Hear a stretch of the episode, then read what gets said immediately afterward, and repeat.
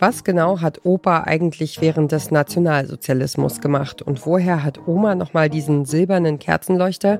Dieser Podcast blickt auf Familiengeschichte in der NS-Zeit. Es wurde in unserer Familie einfach nicht viel über unseren Großvater gesprochen. Ähm, es war klar, er war im Krieg gefallen. Ähm, wie gesagt, er hatte seinen, seinen Job damals verloren. Es war klar, er hatte jetzt keine einfache Zeit äh, während des Dritten Reiches. Aber ähm, ja, das waren so Sachen, die hat man einfach so zur Kenntnis genommen. Ja, man hatte sich, ich habe ich hab mir darüber einfach keine Gedanken gemacht. Du weißt wahrscheinlich, wie dein Großvater ausgesehen hat, oder? Wusstest das immer? Ja, so relativ wusste ich das immer. Also ich kenne ein Hochzeitsfoto in SA-Uniform ähm. und das lag in einem alten Stapel von Bildern, als meine Oma Mitte der 90er Jahre gestorben ist und ähm, die Kinder von ihr die Wohnung ausgeräumt haben und meine Mutter mir das so in die Hand gegeben hat. Das war das erste Mal eigentlich, dass ich ihn mir also bewusst angeguckt hat. Aber auch spät, ne? Also ihr hattet auch jetzt kein genau. Bild von ihm, was weiß ich, also in irgendeinem Rahmen hängen oder so. Nee, gar nicht. Der war ähm, einfach eine Leerstelle in dieser Familie.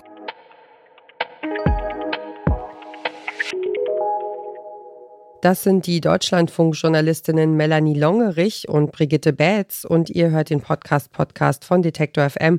Heute empfehlen wir euch Gestern ist jetzt der Podcast für Familiengeschichte im Nationalsozialismus.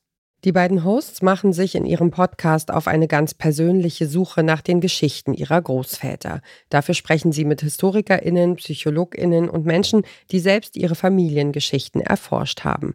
Dabei wird deutlich, es macht für die Recherche einen großen Unterschied, ob Familienangehörige im Nationalsozialismus verfolgt wurden oder ob sie Täterinnen oder Mitläuferinnen waren. Gerade in Täterfamilien ist es häufig sehr schwer, über die NS-Zeit ins Gespräch zu kommen. Warum das so ist, erklärt die Sozialpsychologin Angela Moret. Man kann das, was in Familien passiert, nicht vom gesellschaftlichen Diskurs abtrennen.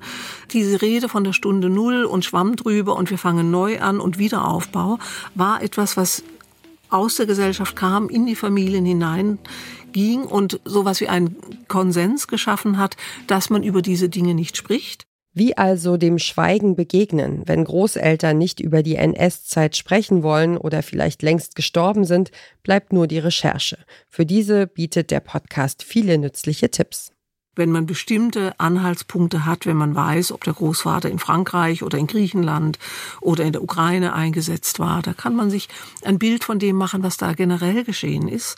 Und wenn man dann noch eventuell herausfindet, zu was für einer Einheit ein Großvater gehört hat, ob er Wehrmachtsangehöriger war oder einer Polizeidivision angehört hat oder vielleicht sogar in einer, in, in, in einer SA oder SS-Einheit Mitglied war, dann kann man sich schon ein Bild von dem machen, in welche Dinge äh, so ein Großvater involviert war. Immer wieder berichten Menschen in Gestern ist jetzt von eigenen Recherchen zu ihren Familien. So auch der Historiker Johannes Spohr, der jahrelang zur NS-Vergangenheit seines Großvaters recherchiert hat. Er beschreibt, wie er durch seine Nachforschungen die Gespräche mit seinem Opa besser einordnen konnte. Mein Großvater hat gesagt, er wurde eingezogen, er konnte sich dagegen nicht wehren. Und vor allen Dingen hat er gesagt, dass er davon nichts gewusst habe, beziehungsweise ich weiß nicht mehr genau, wie er es beschrieben hat, aber er meinte die Judenvernichtung. Und das ist zum Beispiel jetzt ein, sagen wir, ein Element dieser Geschichten, wo man ganz klar jetzt sagen kann, das war gelogen. Im Podcast Gestern ist jetzt nehmen Melanie Longerich und Brigitte Bätz ihr Publikum mit auf ihre eigene Recherchereise. Das ist besonders informativ für alle, die selbst zur Familiengeschichte im Nationalsozialismus recherchieren oder damit anfangen wollen. Der Podcast erscheint seit 2020 monatlich. Im Juli ist die vorerst letzte Folge veröffentlicht worden.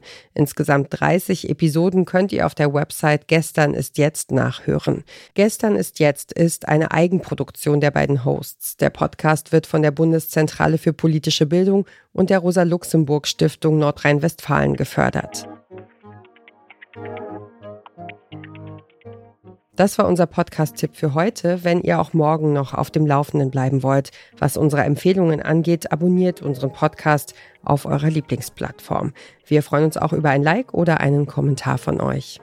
Dieser Tipp kam von Amira Klute, Redaktion Caroline Breitschädel, Joanna Voss und Doreen Rothmann, Produktion Henrike Heidenreich und ich bin Ina Lebetjew. Morgen sprechen wir hier über den gemeinsamen Podcast von Düsen Tekal und Keschrau Beros. Wir hören uns.